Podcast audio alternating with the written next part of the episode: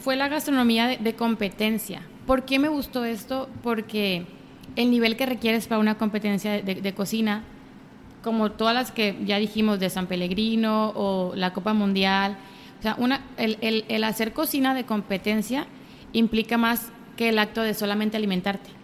Se implica una cuestión estética, de equilibrio, de balance, hasta del, del por qué hiciste el plato. O sea, y se, mezcla un poquito como esto que decíamos de, del arte y me gustó mucho. Entonces, mi primera experiencia. ¿Cuál fue? fue en Las Vegas, Nevada. Es, fue el reto de jóvenes chefs.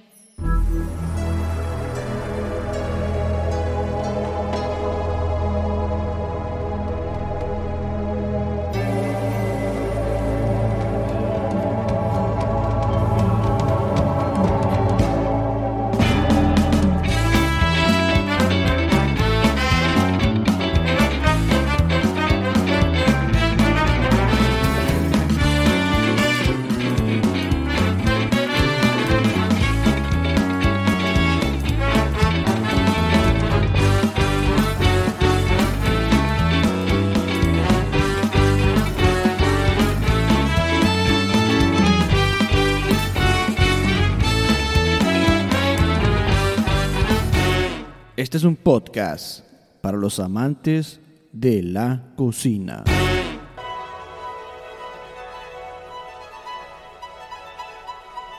¿Realmente estás haciendo lo que amas?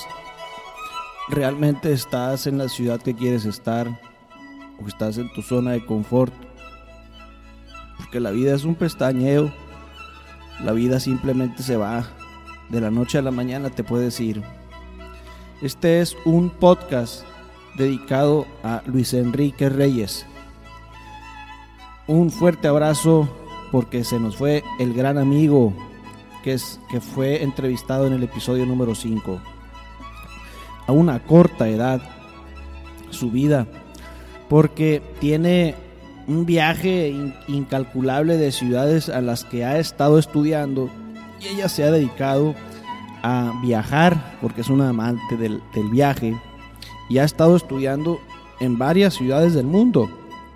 Por ejemplo, ella decide salirse de Culiacán, estudiar licenciatura en gastronomía del Instituto Culinario de México en la ciudad de Puebla.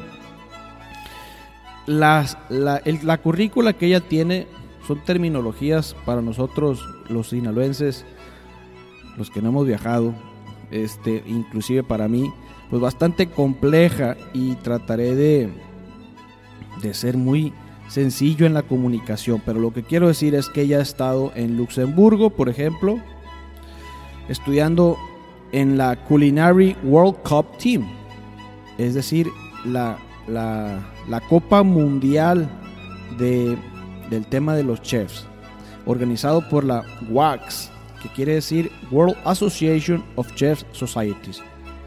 Ella estuvo ahí en noviembre de 2018 y obtuvo la medalla de bronce en el equipo nacional. Ella fue capitana. También estuvo en esa misma ciudad, en Luxemburgo, en la World Cup Team México, como les dije, participando en uno de los principales o el, el, evento más importante culinario del mundo, organizado, como les dije, por la WASC. y también estuvo en noviembre del 2014. Esta ocasión tuvo la medalla de plata y bronce con el Junior Team, también como capitana.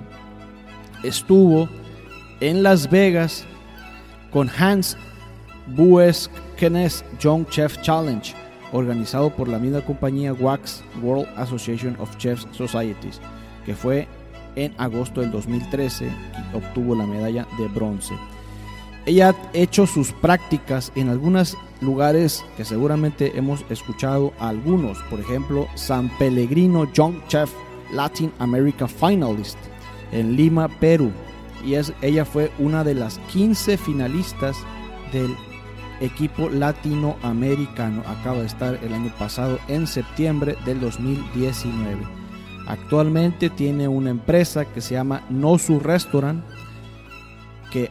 creo que está en Mérida o es un negocio en redes también, algo así le entendí y espero no haberme equivocado. Estudió en la estudió, perdón, también estuvo en México Culinary Team en el Instituto Culinario de México en Puebla, siendo pastry chef y estuvo ahí de enero 2018 a diciembre de 2018. Esto es solamente por mencionar algunos lugares o algunas cosas de las que ella ha hecho y yo creo que me estoy quedando corto. Disfruta el show y sobre todo disfruta lo que estás haciendo. ¿Qué tal raza? Súper emocionados porque ya empezamos a grabar episodios, sí, con el celular, no tenemos equipo sofisticado, pero ya empezamos a grabar. Y bueno, nos encontramos ahorita en el episodio número 21 y la verdad es que estoy muy contento. Ahorita estaba su mamá presente, pero nos tuvo que dejar su mamá porque tiene pendientes. Y estamos ahorita con unas chavas súper, súper talentosa y, y, y nos gustaría que nos comparta ella quién es. Pues mucho gusto a todos, gracias por estar escuchándonos. Yo soy Lorena Valenzuela Zazueta, orgullosamente sinaloense, 28 años. Eh, soy licenciada en gastronomía y pues bueno, pues hablo un poquito de, mis inicios. Eh, siempre fui una niña bien curiosa, este, siempre, siempre fui como muy, muy alegre, este, muy, muy hogareña y pues prácticamente sí, la, niña de mamá y papá. De hecho, una de las primeras preguntas que le hago a todas las personas con las que nos encontramos es ¿quién eres? Okay. Sí, es, es, es pregunta medio incómoda, pero sí. ¿Quién soy? Más, más de que qué hago, ¿quién soy? Tú dinos como quieras responderla. Soy una persona soñadora, curiosa, viajera, que siempre busca salir de la zona de confort, que busca hacer cosas nuevas y pues realmente soy, pues sí, muy, muy curiosa. Ok. Lorena, ¿qué edad tienes? 28 años. Ok. ¿Y tú eres la niña bebé? ¿Eres la niña grande? Soy la menor de tres. Soy la, la más chiquita de tres. Es bien curioso, pero quién sabe qué traigo yo con la gente que es más chiquilla, pero tengo varios, varias personas que, que son los más chiquitos de la casa. Me gustaba muchísimo jugar a la comidita desde pequeña. O sea, si, si me voy un poquito a mis recuerdos de la infancia, creo que la cocina estuvo conmigo desde, desde mis inicios. ¿no? Yo crecí viendo a mi mamá en la cocina y a mi abuela y, y, siempre estuve con ellas. ¿no? Entonces, incluso jugando, o sea, desde pequeña, desde que, desde que jugaba, pues quieras o no, ya hacía mi profesión. ¿no? Recuerdo muchísimo que en las navidades siempre pedía mi microornito, ¿no? o puras cosas de, de la comidita. Este, pues sí, realmente siempre, siempre me gustó jugar mucho, pero más que a las muñecas, a la comidita. ¿Y qué tipo de comidita jugabas? ¿Te gustaban los huevitos? ¿Te gustaba el chilorio? ¿Qué tipo de comida te gustaba? la, la, la, repostería. ¿Sí? Fíjate, como de, desde pequeña. O sea, yo jugaba y mamá voy a hacer un pastel. Y mi microornito y hacía justamente que, les, que los pastelitos, o sea, mu muchas cosas de, de, de lo dulce. ¿Y, ¿Y, por qué la repostería? ¿Viste a mamá? ¿Viste a quién viste que te gustara específicamente o, o fue algo nato? Yo creo que fue algo nato, pero sí mi primera imagen fue mi mamá. O sea, yo crecí, mi mamá es una excelente cocinera, pero más que nada una excelente repostera. O sea, ella desde, desde pequeña hacía mis pasteles de cumpleaños. Entonces, para mí era muy bonito que llegaran mis fiestas, mis fiestas de cumpleaños porque yo siempre sabía que mi pastel era hecho por mi mamá, o sea, la persona que más amas y ponía el cariño en, en, en pues en, en, tu regalo, ¿no? Que era mi, mi pastel. Entonces, sí, mi, mi, imagen siempre fue mi mamá. Pero realmente siempre me gustó la cocina y no había muchas escuelas reconocidas aquí en Culiacán. Por eso empezó un poquito el, el quererme ir fuera, ¿no? Y empecé a buscar en otros lados. Además que, de que realmente siempre fui muy curiosa. O sea, yo desde pequeña siempre dije, voy a estudiar fuera. No sé qué, pero voy a estudiar fuera de Culiacán. ¿Desde qué edad te pensabas eso? Yo te juro que desde los 13 años, la gente, pues obviamente ya cuando entras a la secundaria y la prepa te preguntan, oye, ¿y qué quieres ser de grande? Y mi pregunta, mi, mi respuesta siempre era, no sé qué quiero, pero voy a estudiar fuera. Oye, Lorena, ahorita me hiciste recordar una pregunta. ¿Te acuerdas cuál habrá sido tu primer platillo que hiciste repostero? Mi primer platillo que hice repostero, sí. una gelatina mosaico, justamente. O sea, completa, completamente yo sola, una gelatina mosaico. ¿La hiciste la, y salió bien o...? Me salió muy bien, justamente. Y de hecho fue cuando empezaba a convencer a mis papás de que quería estudiar cocina. ellos no estaban como muy de acuerdo en que yo estudiara eso porque ya decían, es que no vas a llegar muy lejos, la cocina no deja, no es realmente una profesión, o sea, estaban un poquito preocupados de mi futuro. Y en un principio pensaron, como yo siempre dije, pues que no quería, o sea, que yo quería estudiar no sé qué, pero fuera, pensaron, quiere eso porque no hay aquí en Culiacán. O sea, pensaron que era mi excusa para irme. Y no estaban muy convencidos porque decían, no queremos que elijas algo que no te guste por irte fuera, ¿no? Por, por conocer nuevos lugares, pero que al final no sea la, tu pasión, o sea, no, no sea lo que tú quieres, a lo que te quieres dedicar. Entonces me acuerdo que hice esa gelatina para convencer a mi papá de, mira papá, o sea, te traje algo, ¿no? Para que lo pruebes. Y me acuerdo que la hice en la casa de una tía, enfrente de mi casa. Y se la mandé como de, mira papá, lo que hice. Y como que ahí lo empecé a convencer de que pues realmente es lo que yo quería hacer, ¿no? ¿Desde chiquilla sabías qué querías hacer entonces? Sí. Desde chiquilla me refiero a los 13 años, decías ahorita. No, ya, eso fue ya más grandecita. Más, más como entrando a la, a la preparatoria, que ya empecé como a decidir. Y es que realmente, o sea, si, si, me pongo a pensarlo, para mí siempre fue como lo artístico, ¿no? Yo decía, o, o quiero hacer, no sé, este actuación o gastronomía, pero pues siempre era como yéndote más a lo artístico. Sí, pues desde chiquita empecé a ir a clases de pintura, eh, después me metí a danza, me metí un tiempo a ballet, pero pues realmente no, no fui muy buena, pero me gustaba mucho, o sea, era feliz yendo a todas esas clases y yo creo que más del ser buena o no, pues es que sí, eran, eran pasatiempos muy artísticos. Nada de danza, nada, o sea, solo, solo trabajo, casa, trabajo, casa. Trabajo, casa y bueno, otros pasatiempos, pero ya no incluyen cosas tan artísticas como pintura, bailar, ya, ya lo, lo dejé un poquito de, de lado. Entonces, a ver, regresando un poquito, entonces estás así a punto de irte, papá llorando, mamá llorando porque te vas a ir de la casa y a dónde, a dónde sales por primera vez eres de aquí de Culiacán, Soy de ¿verdad? aquí de Culiacán. 100% culiche. 100% culiche. Talento de Culiacán. Pues cuando me fui, fui a la ciudad de Puebla. ¿Y por qué Puebla? Es una pregunta muy buena. Fue por azares del destino. Realmente, eh, cuando empecé a buscar las escuelas, estaba entre la opción de Monterrey o Guadalajara. Recomendaciones. Ahora en Netflix, para toda la gente que le gusta el tema de la comida, todo este rollo de ser chef, pero de verdaderamente ser chef serio. Hay una serie que se llama Chef's Table del director Hero Dreams of Sushi. Escúchalo. Continuamos. Nos van a escuchar por allá también en Puebla. Les voy a mandar este episodio a mis amigos de Puebla. a mis amigos también. Eh, bueno, pues sí, yo estaba entre Monterrey y Guadalajara y yo nunca había pensado en Puebla.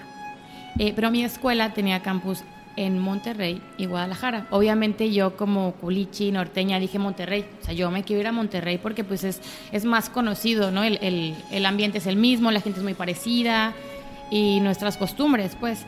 Pero hubo una época de violencia en Monterrey muy fuerte y me mandaron a Puebla. Yo realmente no me quería ir allá. O sea, yo llegué a Puebla por, por suerte y la verdad es que me enamoré de la ciudad. ¿Y de algún galán también? Sí, de mi chico. Oye, entonces, ¿te vas a estudiar qué? Licenciatura en gastronomía. Platícanos un poquito la historia de estudiar la carrera de gastronomía. ¿Qué pasa en tus primeros semestres? ¿De qué, de qué te rodeas de gente de chef, de maestros? ¿A dónde sales cuando vas a, a, a las sales de la, de la escuela? Uh -huh. Pero en el mundo gastronómico, ¿a dónde sales? Pues platícanos un poquito de ese mundo. Pues mira, fue, es una carrera muy bonita. Eh, sí, sí, quiero eh, hablar un poquito de, de, de, que mucha gente piensa pues que realmente gastronomía es solamente cocinar. ¿no? Ah, eres chef, cocinas. Y pues realmente no. no. Un chef tiene que saber administrar, tiene que saber este, contratar gente, tiene que saber, aparte de cocinar, otros idiomas. O sea, es, es una carrera súper amplia, ¿no?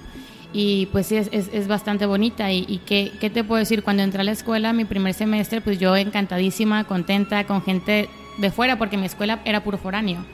Entonces, desde el principio me encantó. Y yo creo que cada que pasa el tiempo me, me sigue gustando más, ¿no? Entonces, pues sí, empecé a estudiar, me fue muy bien, este, fui bien aplicada, eh, me fui fuera, entonces yo todos los, semestres, vacaciones, estaba poco en Culiacán porque me iba a diferentes estados de, la República y eso me, gustó mucho más, ¿no? Porque se me abrió un, un mundo que yo no conocía y, entendí que, o sea, para mí Culiacán era esto y, no había más, porque no había salido mucho realmente, ¿no? Y, y empiezas a ver que tu estado es muy rico en muchas cosas y en cultura y, en, muchísimas tradiciones.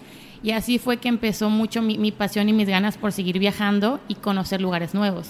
Regresando un poquito a la universidad, empiezas a estudiar y cuál es así tu materia favorita.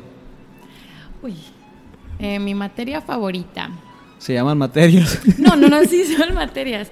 Bueno, yo creo que de las... Asignaturas. Teníamos clases teóricas y prácticas. Me gustaba mucho más lo práctico, la verdad. No, lo teórico sí se me hacía un poquito más como pesadito, pero de lo práctico me gustaba muchísimo. Eh, mi, bueno, mis primeras clases de repostería me gustaron muchísimo y cocina mexicana. Cocina mexicana. Ahora, platícanos un, una algo como me gustaría ir profundizar un poquito en este mundo en el que tú vives. Si yo fuera estudiante de, de gastronomía, uh -huh. ¿verdad?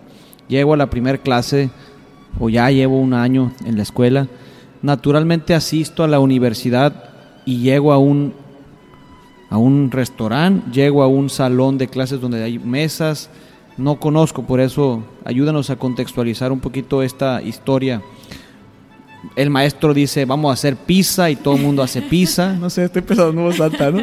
Mira, te cuento como te decía, tenemos clases teóricas y prácticas. Te, te, te, interrumpo, pero ¿por qué te hago esta pregunta? Porque como el mundo en el que tú vives es un mundo nada administrativo en el sentido, es más artístico, pues es más realista, más práctico, más vivencial, vaya. Uh -huh. Ayúdanos un poquito a meternos al corazón, al corazón de lo que es la gastronomía. De las clases.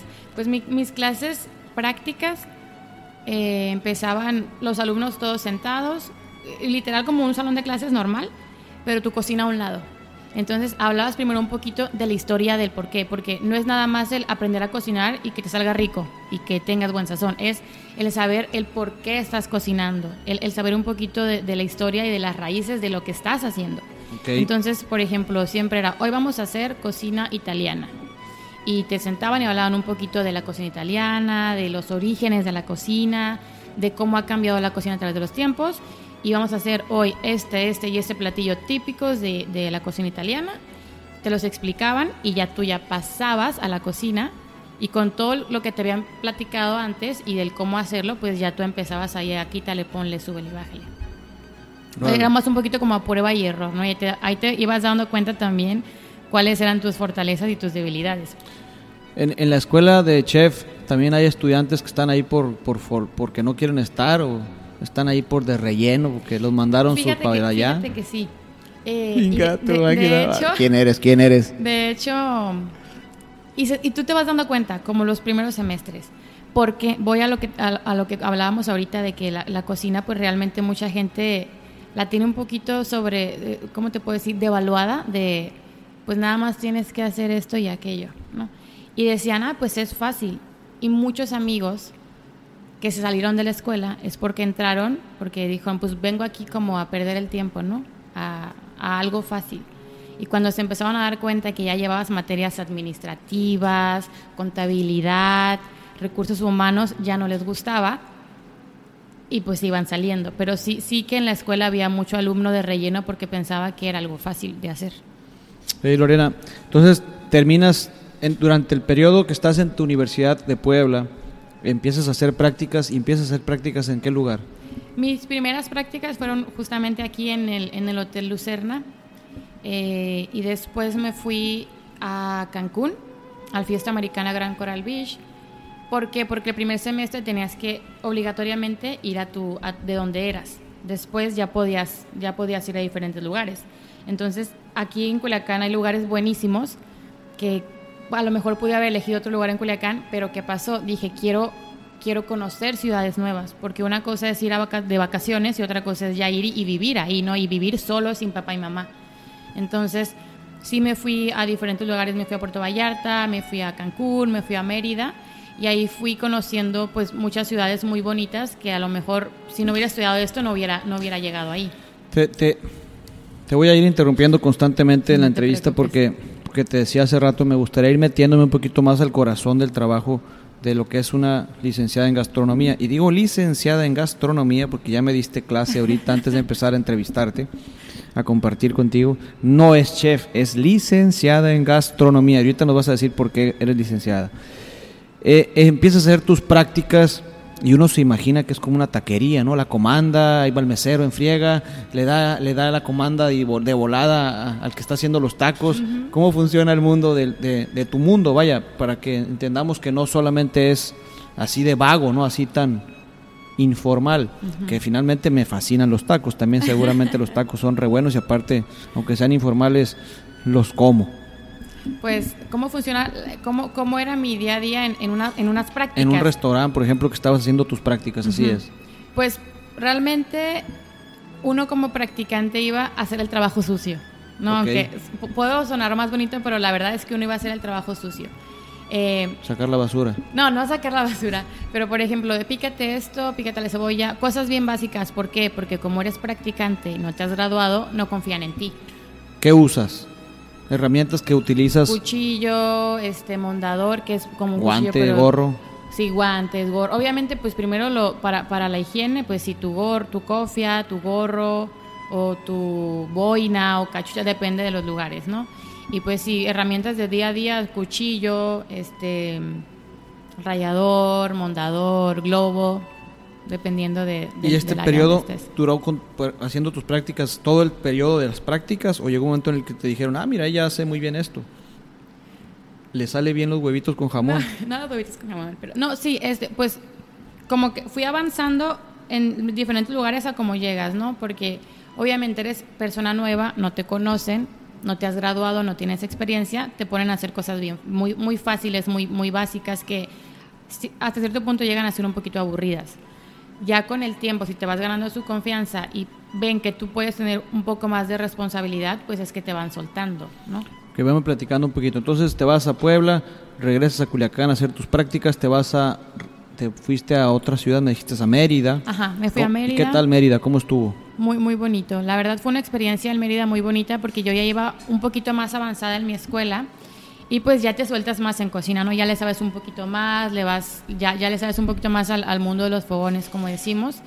Y fue un restaurante donde aprendí muchísimo y realmente pues estuve tanto en cocina dulce como en cocina salada. Me gustó muchísimo. Eh, además la ciudad es muy, muy bonita. Fíjate que, que, que más que hablar de la línea del tiempo, me gustaría profundizar un poquito en tu historia de lo que haces como mus, como artista. Y cuando digo como, como artista, parece una melodía todo lo que haces culinario. Eres una morra que ha salido en la revista digital de Forbes. Eres una chava que ha participado en San, San, Pellegrino, San Peregrino y todas las cosas, todos los platillos que tú realizas son una obra de arte. Inclusive has estado participando en otros concursos como Perú Platícanos un poquito de lo que hiciste en Perú, pero, pero ¿en qué momento empezaste a meterte a ese mundo que es un mundo más artístico? Porque todo esto es el, antes, antes de concluir lo que me vayas a decir, eh, todo esto es práctica, ¿no? Y la práctica en la ciudad de Culiacán, las prácticas en, en Mérida, eran prácticas, vaya, cortar la cebolla, cortar la cebolla. Básico, muy, muy básico. Entonces, pues. ¿en, qué momento te especializas en un asunto que no sé qué término utilizar, artístico. Gastronomía artística, no sé si llamarla así. Pues sí, es más, eh, fue la gastronomía de, competencia. ¿Por qué me gustó esto? Porque el nivel que requieres para una competencia de, cocina, como todas las que ya dijimos de San Pellegrino o la Copa Mundial, o sea, una, el, el, el hacer cocina de competencia implica más que el acto de solamente alimentarte.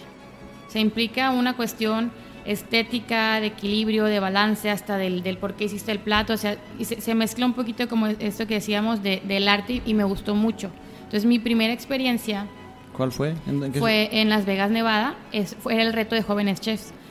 Si te digo la verdad, ¿qué edad tenías? Yo, tenía como unos 22, 23 años. ¿Qué verdad me quieres decir? Me metí más que nada porque quería viajar. Porque en mi escuela lo que hacían es que te patrocinaban el viaje.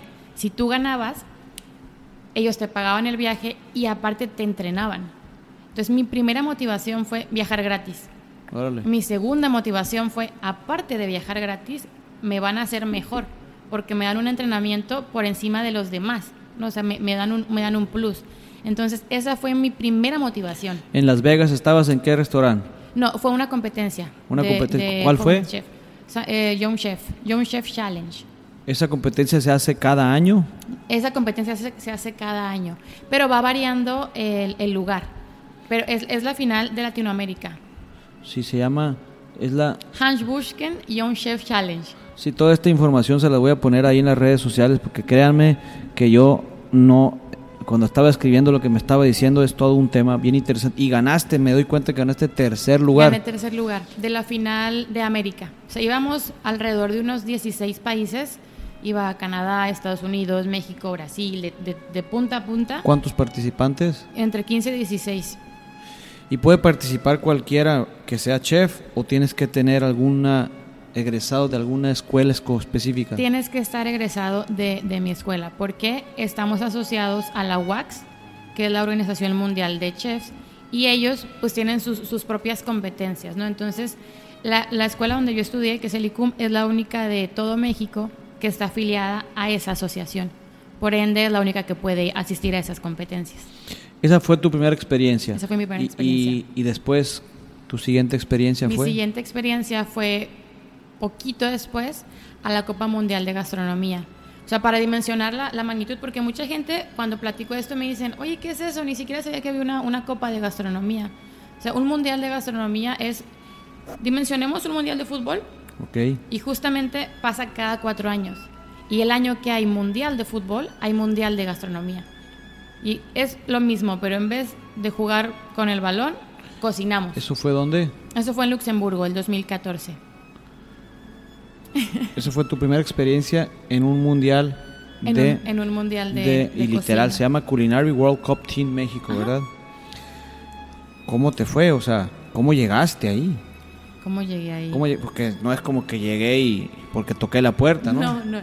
Pues se hacen, se hacen selecciones. Em, primero que nada, se hace una selección interna en mi campus y del, podemos participar ya sean 10, 20, 30 o 200, o sea, los que quieran participar.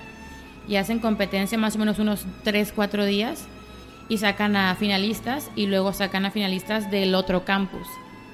Y al final, pues, hay una segunda competencia de cocina entre Campus Puebla y Monterrey. Y de ahí salen, pues, digamos, los finalistas que van a representar ya a México a nivel, pues, internacional. Esta competencia, que es la competencia asociada a, la, a los chefs, The World Association of Chef Societies, que está asociada a la, a la WACS, eh, tuviste un resultado magnífico, pero antes de hablar del resultado que fue medalla de bronce y también de plata, De plata. En, el, en el team, junior team, En el Junior Team. ¿cuántos teams hay? Ah, hay dos, hay dos equipos. El Junior Team es todo aquel chico que siga estudiando, o sea, menor, digamos, de 22, 23 años. Y luego está el equipo profesional, que son eh, ya, ya gente ya egresada, o sea, que ya puedes comprobar que ya tienes tu licenciatura. ¿Cuál es, cómo se llama? Eh, profe- el equipo profesional. Ok. Y después me decías que cada mundial, o sea que en el 2018, ¿cómo te fue? ¿Participaste? Sí, lo que pasa es que en el 2014 participé en el equipo junior, porque no me había graduado, o sea, con los chiquitos, ahí le decíamos chiquitos y grandes. Y en el 2018 participé ya con el equipo profesional, ya como egresada de la escuela. ¿Y qué tal?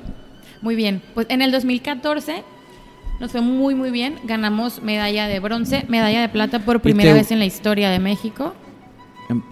Otra vez, otra vez, perdón, es que me- en la primera vez que ganas... La primera vez, en el 2014, ganamos medalla de bronce, medalla de plata por primera vez en la historia de México. Y aparte obtuvimos el séptimo lugar del ranking mundial, que nunca México había llegado tan lejos después de 20, 20 o 21 años de concursar. ¿Ibas como única representante del país o había bastantes personas Y representando al íbamos, país? es, un equi- es una competencia en equipo, Ok. no es individual. Íbamos a cinco personas. Iban tres eh, que hacían cocina salada y íbamos dos de repostería. Vamos a hablar un poquito de eso. Este, y es un concurso donde la competencia de qué se trata. Mira, la primera, son dos fases. La primera fase es una mesa de exhibición, ahí entra mucho lo que decíamos de lo artístico, de, de la estética, porque tenías que exponer, imaginemos una mesa normal y exponer platos ya, tanto dulces como salados que la gente no podía comer. O sea, tú nada más, el plato tiene que hablar, porque tú, tú, no, tú no podías probarlo, ¿no? Entonces obviamente tenían que ser platos súper, súper estéticos y te juzgaban justamente pues la estética. Había una pequeña redacción del plato de lo que era, pero pues realmente lo que vendía era la imagen de, del plato, ya sea dulce o salado. Y había una segunda competencia que ya esa era en vivo, porque ya se podían comer los platos. Entonces estábamos en cocinas de cristal, o sea, como una burbuja con cuatro paredes de cristal y nos juzgaban todo, ¿no? Desde la higiene, la imagen, la presentación, cómo cocinas, cómo limpias, todo. Te juzgaban todo, todo, todo. ¿Cuánto tiempo dura esta competencia? La competencia dura cuatro días, pero son dos días. O sea, el primer, un día competimos en mesa de exhibición, un día de descanso y el otro día hacíamos el restaurante de naciones, que era la cocina en vivo. Y cuando te vas, me imagino que tú pues te vas a una ciudad, llegas a tu hotel y vas a trabajar, ¿no? O sea, es como un trabajo ordinario, no es como que te metan a un lugar y que nadie puede verlos, ¿verdad? O sea, es un asunto de horario, llegas a las 9 y vas a terminar a las 6 y durante ese horario de 9 a 6 es la competencia. Muy interesante. ¿Y cómo te fue con los otros países? ¿Qué, qué, ¿En qué lenguaje hablaban? Inglés. ¿Todos? Sí, sí, sí, todos. Pues realmente decimos que el, inglés es el lenguaje universal y si, y si, si hablas de México, pues es súper básico el, el hablar inglés. México, bien dijiste México.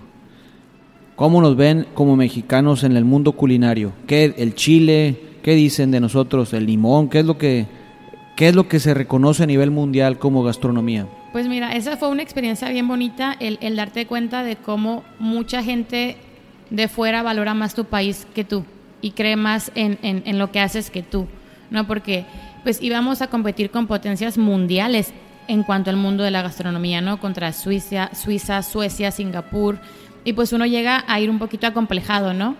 Ahí salió un poquito mucho la duda y, y el complejo de es que son mejores que yo, es que son más buenos que yo, es que tienen más dinero y más, más tecnología, ¿no? Pero al llegar allá... De tu edad aparte todos. Sí, sí, sí, pues incluso hasta más, chicos y un poquito más grandes, ¿no? Pero todos más o menos de la misma tirada.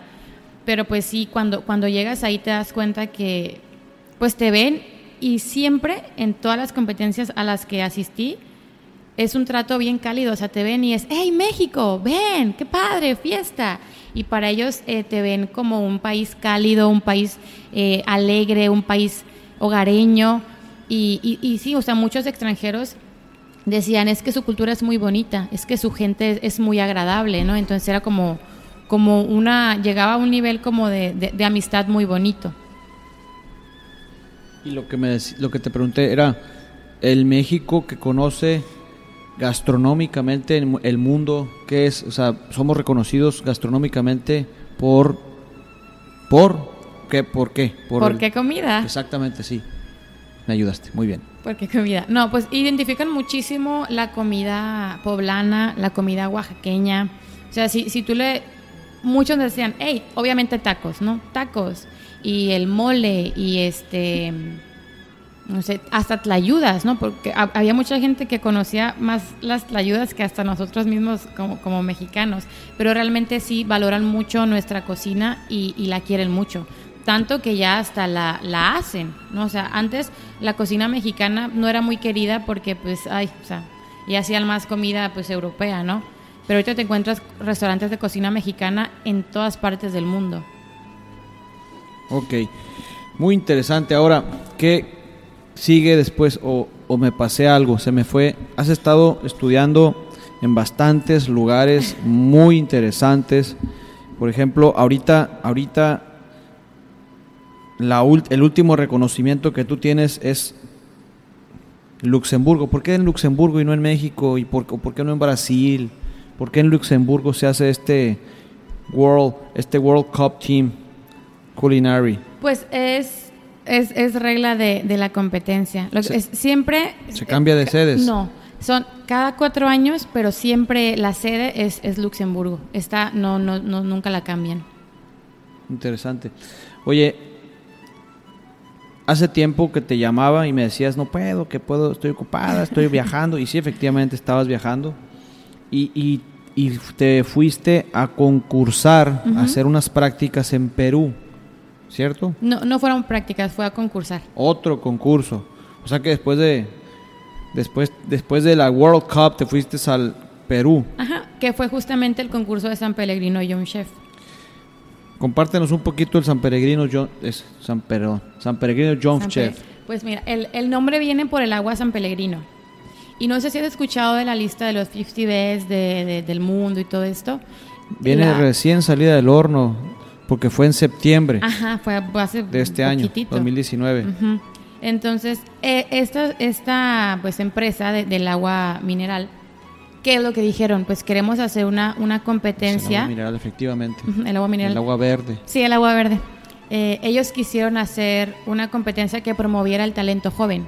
Porque sí dijeron, oye, hay mucho talento alrededor del mundo en general que no se conoce. Pues hay que apoyarlo, ¿no? Entonces, así fue como nace en sí esta competencia de San Pellegrino y un chef. Es la primera ocasión, la primera versión. No, es, es la cuarta ocasión este año que la hacen. Ahora, es lo mismo, te vas representando tú como individuo o como equipo. Esta vez fue como equipo. Y esta fue la primera competencia a la que he asistido que no tiene nada que ver con mi escuela. O sea, esta competencia de San Pellegrino Young Chef puede entrar cualquier persona de México, haya estudiado en la escuela que haya estudiado, solamente con que se compruebe pues que te dedicas a esto y que ya te graduaste hace un año. Con, con- con que compruebes, perdón, un año mínimo de experiencia. ¿Cómo te fue? Porque ibas súper nerviosa, me decías, estoy bien nerviosa, estoy ocupada, eh, la verdad es que yo quiero ganar. Pla- Sí. Platícanos cómo, Pues, cómo te fue. Mira, fue una experiencia muy bonita desde el inicio. Realmente yo, yo quise participar desde su primera edición, pero primero no podía porque pues no tenía los años que, que pedían de experiencia. Después no estaba en México cuando eran las, las inscripciones. Entonces, pero sí era una de mis listas de, de, de pendientes de dependientes profesionales Things porque to do. de things to do. Porque pues realmente pues uno y todo lo debemos de saber como profesionista, te pones tus metas a, a corto plazo y esa era una, una para mí de ellas bien anhelada, ¿no? Entonces cuando recibo la aceptación, pues fue un momento bien feliz en mi carrera porque dije, mira, o sea, ya lo, lo que tanto anhelé hace unos años, lo estoy cumpliendo ahorita, ¿no? Y pues sí, la verdad es que me, me metí muy a fondo, soy una persona que... Curioso. Pero pues, para mí es todo o nada, ¿no? Si te metes a algo, te metes a fondo o no te metes. Ya independientemente de, de que ganes o pierdas, pero que siempre esté en ti el, el darlo todo, ¿no? Que, que no quede, que en ti no quede. Y pues sí, la, la preparación fue pues bastante, bastante compleja, extenuante y realmente no gané. Y fue, es- ese fue un proceso, pues un poquito, digamos, no, no, un poquito, fue un proceso pues difícil, ¿no? ¿Por qué? Porque ahí viene un poquito la decepción del, oye, me preparé tanto, lo anhelé tanto, lo quise tanto y, y, pues no gané. ¿Qué pasó? ¿Por qué, por, qué, ¿Por qué te clavas tanto con el no ganar? O sea, la experiencia de participar. Sí, ¿Cuántas personas fueron del país? muchísimas. De todo México. Es que realmente, la, o sea, en, en, en- O sea, puede, com- ¿cuá- ¿cuántas personas compitieron? ¿Dos mil, tres mil? no, no tenemos un número, pero millones. Muchísima gente. Y de esos millones seleccionaron a 15 nada más eh, de México. 15. Tú fuiste, el- no hay número del 1 No, no, hay- no hay número. Éramos ti- 15 Ok. y en, a nivel mundial ¿Cuántos países participan? eh, los, los dividen en regiones. Son un montononón de países, ¿no? Pero nos dividíamos en 12 regiones y de esos solamente salían 325 chefs de todo el mundo. Y pues realmente pues cada uno hacía su final eh, pues por, por región, ¿no? Y la nuestra fue la final eh, de Latinoamérica. Entonces, de, de Latinoamérica, o sea, de todo Latinoamérica, seleccionaron a 15. Y entre esos iba yo. Entonces, obviamente, sí, sí es el qué orgullo que de toda Latinoamérica yo fui uno de esos 15. ¿Por qué fuiste seleccionada tú? Que mandaste tus currículum, mandaste Sí. tus imágenes, tus programas. Tú mandas, mandaba el plato, mi plato insignia, ¿no? El plato con el que yo iba a competir. Entonces, ellos, vamos, vamos a lo mismo, no lo podían probar. Era solamente una foto y pues digamos que tenía que ser una foto pues pues que fuera que impactara, ¿no? Porque con tu foto decidían sí o no, o qué plato es mejor que cuál. Y mandabas un poquito de tu currículum, de qué es lo que has hecho y más que nada también se fijaban en el por qué. Porque te preguntaban, ¿por qué quieres participar en esta competencia? ¿Por qué hiciste el plato que hiciste? Y muy importante el cómo aportarías de manera positiva al mundo de la cocina. Esas tres preguntas eran, digamos, tu calificación de examen de si pasabas o no, si te seleccionaban o no te seleccionaban entre los 15 finalistas de Latinoamérica. Oye, si te estuviera escuchando un chef por ahí en la calle o un licenciado en gastronomía y te está escuchando, ¿por qué, por qué, qué habría de aprender de toda esta experiencia que te, ha, que te ha pasado a ti? ¿Por qué la competencia? Pues el fin de esto es hacer algo, competir más, aparte evidentemente buscar siempre el ser mejor, pero hay un objetivo de aprender porque quiero abrir un restaurante.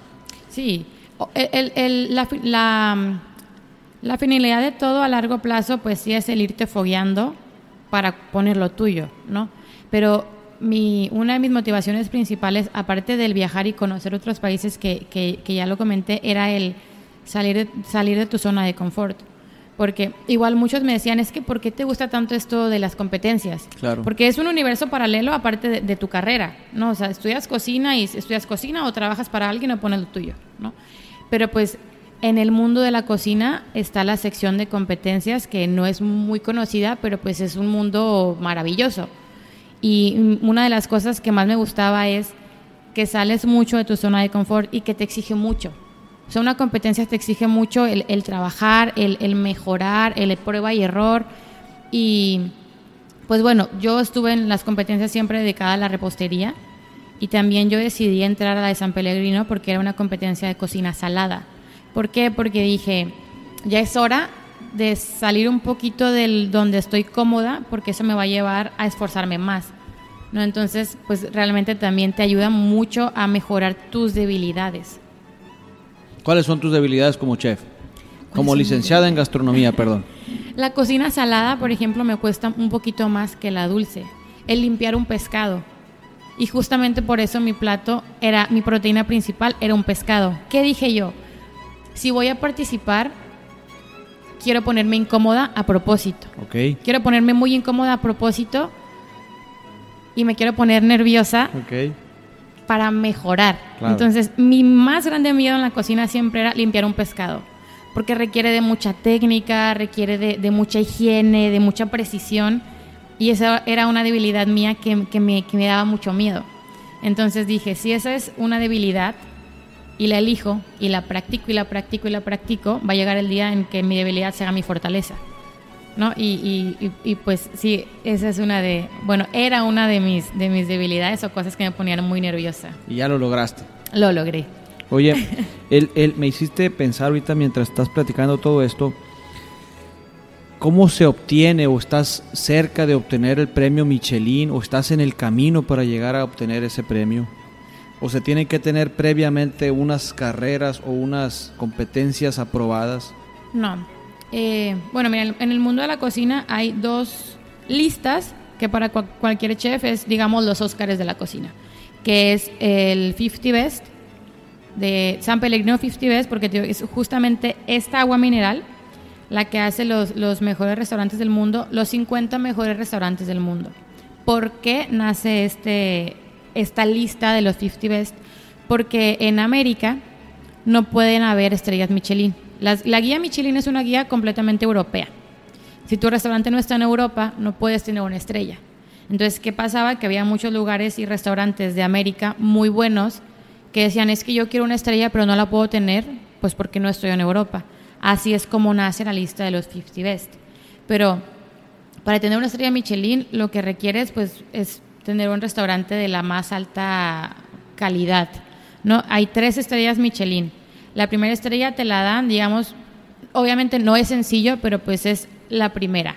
La segunda te la empiezan a dar cuando ya ven que hay una mejor calidad de servicio, este, una mejor calidad de comida. Y la, la tercera estrella, que es la más difícil de conseguir, que es el sueño de todo chef. O sea, es el sueño de todo chef o de todo licenciado en gastronomía o de cualquier persona que se dedique a esto.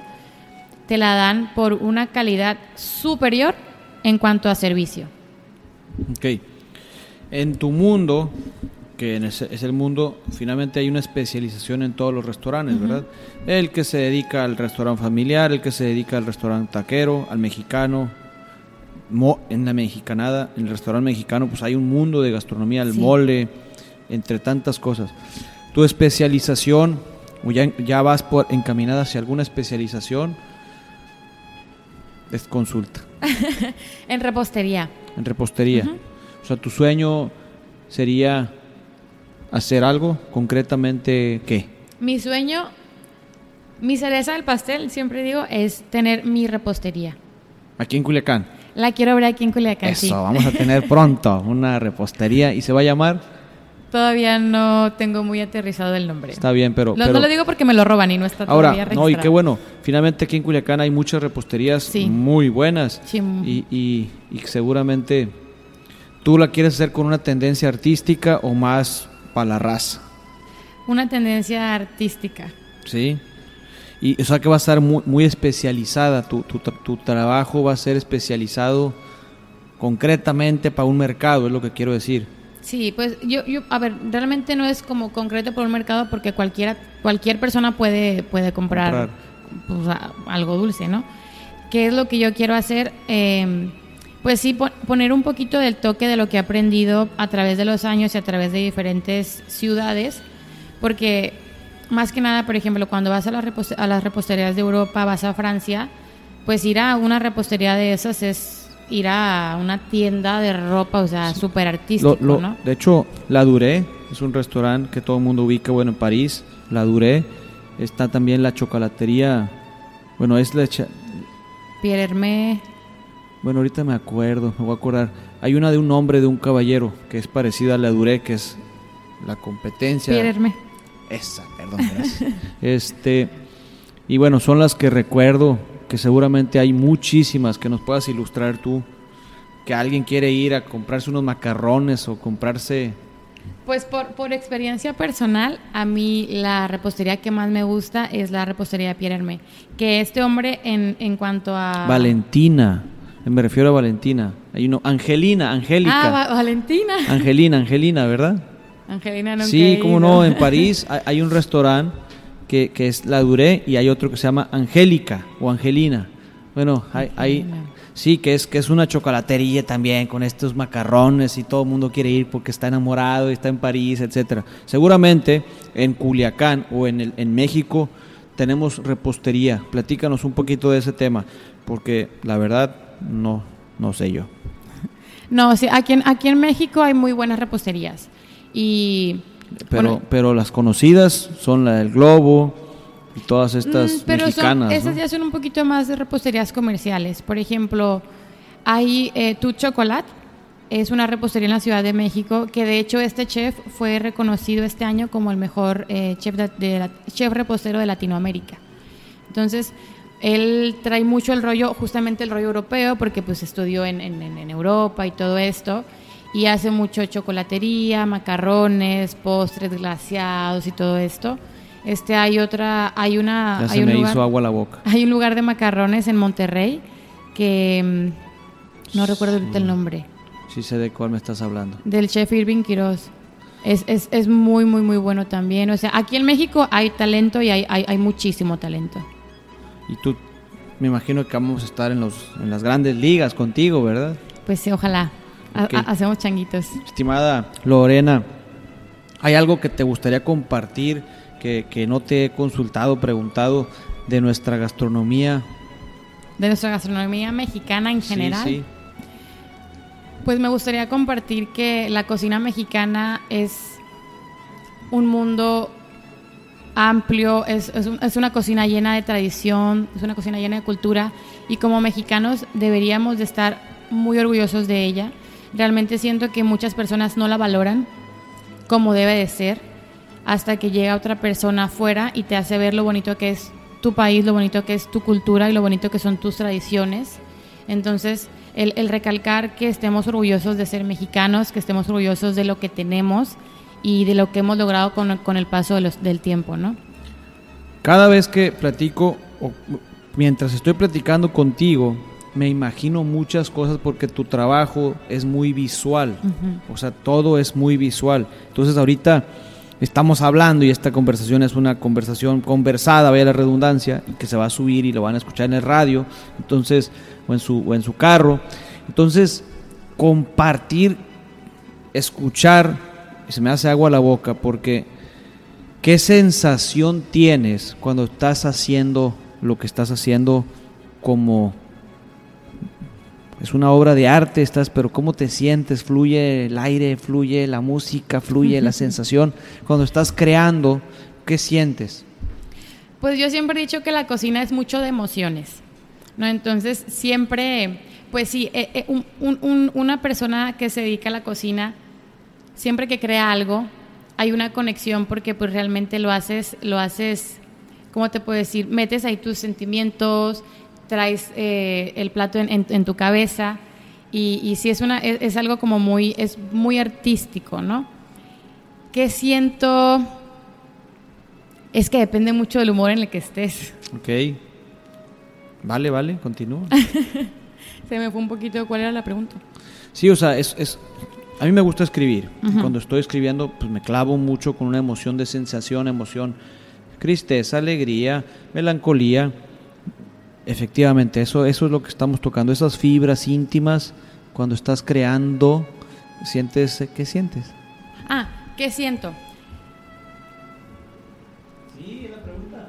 La estoy pensando, es que fue una, fíjate que es una pregunta que te hace pensar mucho y puede ser hasta un poquito incómoda porque te metes, es bien íntima de, de, que, de qué es lo que sientes, ¿no? Pero, ¿qué siento cuando estoy cocinando? Vamos a ser más concretos. Por ejemplo, tu último concurso y tu competencia. Si tu novio te hubiera dicho, ya no te quiero ver jamás, y un día antes, ¿no? ¿tú cómo hubieras llegado? Ay, es que yo no, no combino el trabajo con la familia, mentiras, ¿no? O sea, realmente sí te me... sí te pega. A Wilson, o sea, este... La emoción con la que estás haciendo las cosas, eh, eh, el aplauso de mamá y papá y, el, y la pareja, pues evidentemente tiene un efecto secundario positivo, vaya la redundancia, o un efecto secundario negativo en su defecto. Entonces, cuando estás metida, independientemente de que ya conoces la técnica, porque finalmente pues sabes lo que quieren los jueces, has estudiado para competir ahí, ¿Qué pasa? O sea, sientes el gozo de tan, tan, tan, tan, disfrutas el placer de cocinar, la salsita, la salecita, el vinagre. ¿Cómo te sientes pues en ese pues, proceso? Ah, ah, pues es que a mí, a mí me gusta muchísimo. O sea, para mí el proceso, más que nada el proceso de crear. Sí, porque mucho antes que cocinar es el proceso creativo, ¿no? Ok, ok. para mí el proceso creativo es algo que disfruto muchísimo. Muchísimo, ¿por qué? Porque metes toda tu energía, todas tus ganas y porque realmente estás plasmando lo que tienes en la cabeza, ¿no? Porque muchas veces dices, es que lo tengo aquí y va a estar genial y me va a encantar cómo se va a ver, ¿no? Pero ¿qué pasa? Que cuando empiezas justamente a cocinarlo, dices, ay, ¿qué estoy haciendo? ¿No? O, mejor quítale. Entonces ya empieza un poquito el, el quítale, ponle, súbele, bájale y ya es como empiezas a evolucionar el plato y hacerlo ya pues el, resultado final cuando ya dices esto ya me convence. Los retos, por ejemplo. Y cuando hablo de los retos me refiero a cuando estás en casa, estás cocinando y no tienes toda la información, no tienes todos los productos. Eso pasa también en las competencias que te quitan un producto sí. y, tienes que ser muy creativo para resolver. Sí, sí, es que yo creo que la creatividad está es, es parte, o sea, viene, viene junto con pegado en, en un licenciado en gastronomía, porque justamente en Perú. O sea, tú dices, ya está mi receta, porque la practicas aquí en México y la perfeccionas y dices, ya la tengo, o sea, ya me la sé de arriba para abajo, ¿no? ¿Qué es lo que pasa? Que la competencia es en un país pues completamente diferente al tuyo, país que, al que nunca has ido. Y a mí sí me llegó a pasar en lo personal que hubo muchos ingredientes que no había. No, para empezar, mi, mi proteína principal fue diferente, o sea, fue otro tipo de pescado, y, había ciertas cosas que le tenías que cambiar y era mucho más de improvisar porque no tenías tiempo de practicar. Entonces cocinas más un poquito, ¿cómo te puedo decir? Como que... En las competencias a ti te dan los productos o tú los tienes que comprar. A ti te dan los productos. Y te los pueden dar a como se les pegue la gana. Pues. Claro. Entonces sí, sí te, es un poquito el improvisar, el entender que muchas veces no todo va a salir como quieras y tienes de dos, o cerrarte o, irte o buscar un plan B y hacer algo diferente y, el, y, el, decir, bueno, no tengo esto, pero lo puedo cambiar por aquello. No, y sí tocaban muchos chicos y, no nada más en esta, en todas las anteriores eh, me tocaba que, que, pues sí a veces te pasaba que no estaba un ingrediente que era fundamental para ti y decías, ya no va a salir, ya no va a salir y todo lo que practiqué y todo lo que trabajé y todo lo que me esmeré, ¿para qué? Ok, qué bueno que me dices eso. Pregunta, ¿cómo practicas la, la, no técnica? Es decir, ¿cómo practicas la paciencia? ¿Cómo practicas la tolerancia a la frustración? ¿Quién te lo enseña? Tú mismo. ¿Por qué? pero ¿no? pero la vida, pero la escuela y no te enseña eso, o sea, no te pone trampitas. Justamente, o sea, clases como tal de, de, motivación, porque yo creo que es bien importante, como tú dices, no nada más, no nada más el entrenar el talento, sino entrenar la mente. No, porque tú puedes ser el mejor, pero realmente a la hora de la hora lo que te puede fallar y lo que te puede hacer dudar es lo que tienes en, tu mente y puedes perder por eso. Y a mí sí me llegó a pasar Mm, no te voy a decir que en todas, pero sí en algunas competencias, que yo me sentía muy capaz, yo me sentía muy lista en cuanto a, mis habilidades y mis aptitudes, pero muchas veces lo que me fallaba es la mente. E, e, entraba la, duda por cosas como decíamos, de no tengo este ingrediente, o la cocina es diferente, o es otro idioma y no entendieron lo que yo quería y me dieron otra cosa. Entonces ahí empieza un poquito la duda y empiezas a, titubear pero no, no por lo que vayas a hacer de comida, sino tuvieras un poquito en, en, en, la cabeza. ¿no? Y lo que yo con el tiempo he aprendido a calmar mis demonios, pero más el, el hablar contigo, el generarte autoconfianza, el hacerte saber que eres capaz y que puedes tanto tú como el de al lado, ¿no? ¿Cuál es el tiempo que te dan para cocinar un platillo? Depende mucho de, de, de la competencia, pero en general aproximadamente unas cinco horas en, todas las competencias. Que tú puedes decir, hay gente que me dice, es un montón, pues es muchísimo tiempo. Realmente no es nada. O sea, realmente hay veces que hasta te falta tiempo. ¿Por qué? Para un platillo. No, pero para, haces un platillo para siete personas o diez ¿Y se lo comen ese platillo o se queda muy bonito ahí y nadie lo toca? No, sí se lo comen, sí se lo comen. Eh, pero sí, mucha gente me decía, es que tienes cinco horas. Ay, tienes mucho. Pero ¿qué es lo que pasa? Un platillo de competencia a lo mejor mucha gente se imagina, pues es que ¿qué tanto puedes tardar en hacerte un taco? ¿O qué tanto puedes tardar en hacerte una sopita? ¿No? Pero cuando compites ya haces cosas un poquito más, pues digamos, tienen muchos más procesos, mucho más pasos, haces una, una reducción de unos huesos que tardan tres horas en hervir, o sea, ya haces una cocina un poco más extensa, pues. Oye, Lorena, hay una pregunta. Me, me acuerdo de una, de una película que hay un personaje que evalúa siempre el platillo. ¿Existe ese personaje en el mundo del platillo? en el mundo de la cocina. Como el crítico de la cocina. ¿Cómo, se llama ese, ese papel? No, pues, nosotros le decimos jueces. Y, realmente... Pero, es, un... Quiero ser más, más concreto con la pregunta. O sea, una persona que es muy estudiada, que va de restaurante a restaurante y evaluando todos críticos, los... críticos gastronómicos. Como el crítico del periódico, pues. Críticos gastronómicos. Así se le llama. Sí, y, hay gente que... Reconocido seguramente. Sí, muchísimos. Mencióname algunos para... Aquí, aquí en México, justamente hay una que es muy reconocida que se llama Isa Plancarte. Que, que ahí entra un poquito el tema en... en que si iba de humor o no iba de humor el día, ¿verdad? Pues sí, o sea, haz de cuenta que a muchos chefs y licenciados en gastronomía les da un poquito de miedo del, pues es que una persona va a decidir si mi cocina está buena o no. Claro, no, no, es igual, igual cuando van los de los juez, los críticos de las estrellas Michelin. Que no venga, que no venga. Sí, o sea, muchos es que no venga, otros pues que sí venga, pero el decir es que esta persona que está enfrente de mí me puede o subir al máximo pedestal o me puede tirar al suelo. Es como la política, ¿no? Es que tienes que traer un padrino para que hable bien de ti. claro, sí, hay, hay muchos de, de, los, de los apadrinamientos, ¿no? Pero sí, los críticos o, o los jueces, ¿no? En, en, en, cocina. A mí, o sea, comentando un poquito de mi experiencia personal de la última competencia de San Pellegrino, eran cinco jueces, ¿no? Entonces, cinco personas deciden si tú eres bueno o malo. Cinco personas deciden si ganas o no. Entonces, justamente hablando del tema de cuando yo no gano, entré un poquito en la decepción, pero después dices, oye, no, o sea, cinco personas no me van a decir a mí lo que valgo. Cinco personas no van a decir si, si, si yo soy bueno o malo, pues van a decir si gano o no. Pero pues que no, que, que no te dejen caer, ¿sabes? No, no, no van a decidir si, si soy bueno o no y pues ya es seguir para adelante. Estamos terminando, estamos por terminar el episodio y yo te quiero hacer una pregunta.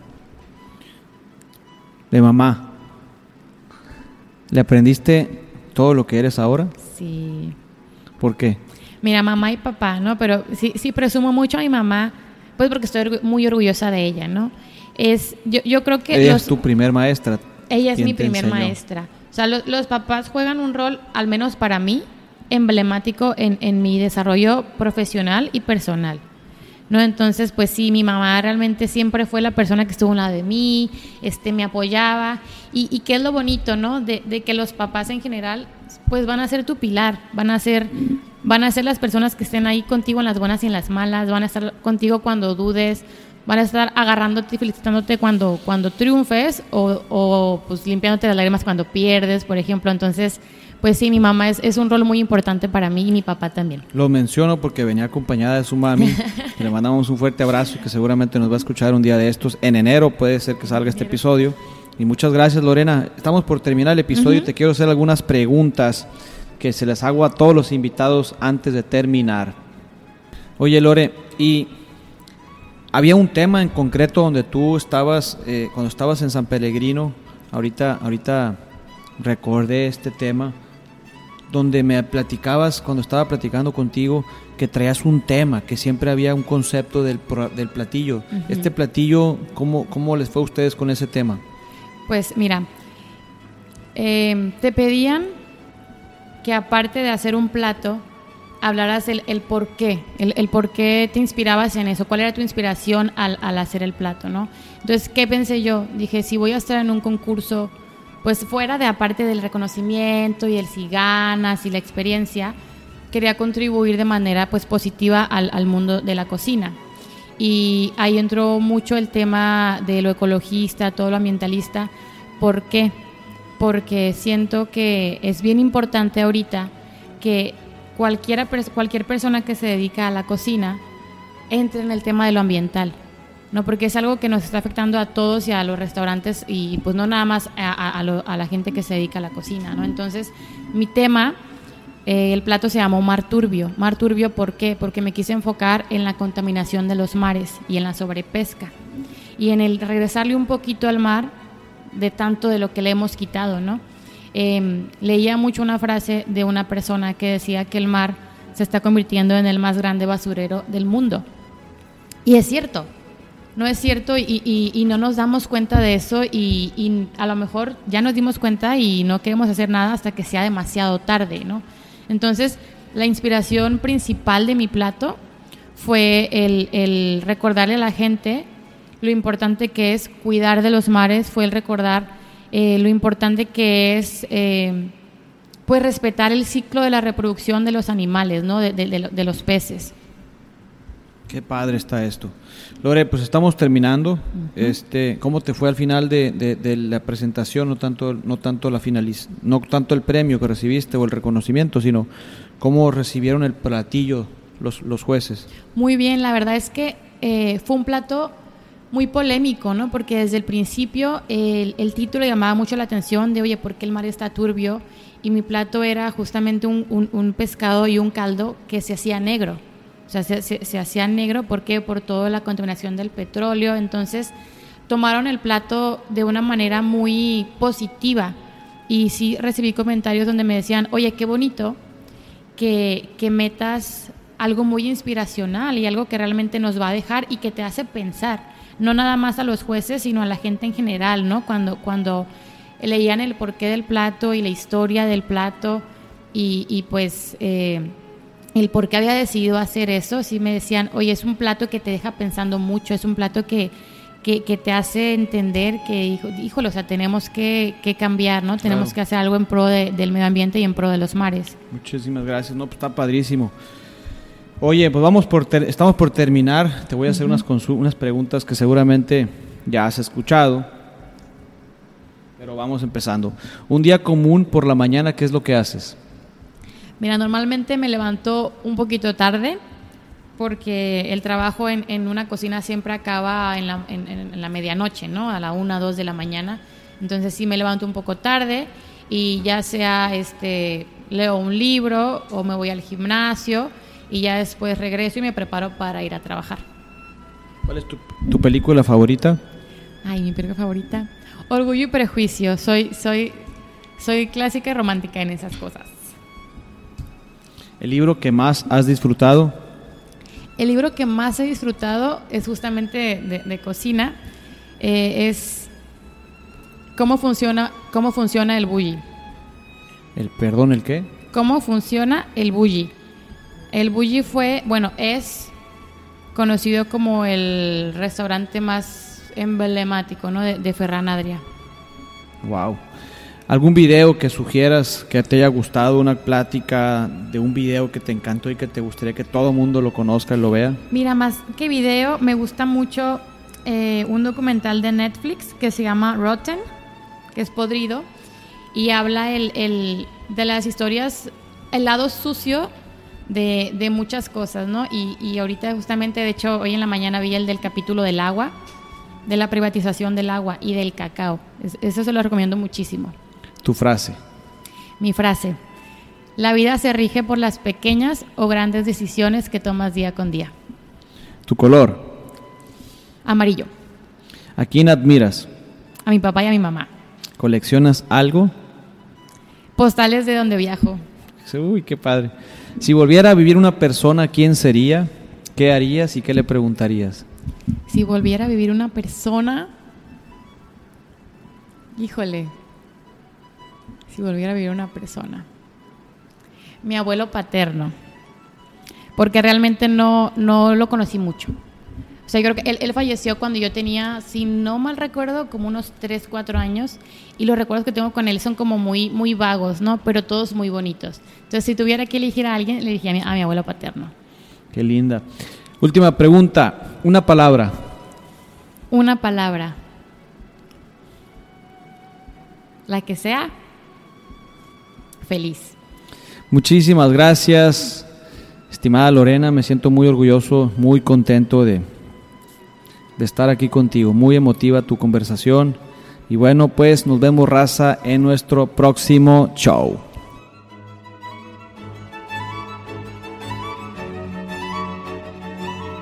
Quiero dar las gracias a toda la raza por haberse quedado al final del episodio. De verdad que cada vez que estamos metidos en este mundo de conocer gente diferente, diferentes acciones, diferentes actividades, diferentes licenciaturas, ellos nos enseñan muchísima información de lo que este maravilloso mundo es y lo que puedes aprender en él. Si eres estudiante, si eres profesionista y te gusta alguna pasión que tienes por ahí guardada, comienza a trabajar la camarada. No te quedes dormido viendo Netflix o viendo solamente cómo la vida y los demás y, lo, y pasa la vida por delante. Gracias por estar aquí. Nos encontramos muy felices porque la verdad es que Nosu, Lorena, como su empresa se llama, Nosu Cocina del Norte a Sur, que la puedes seguir ahí en Facebook o en su Instagram, nosu.mx.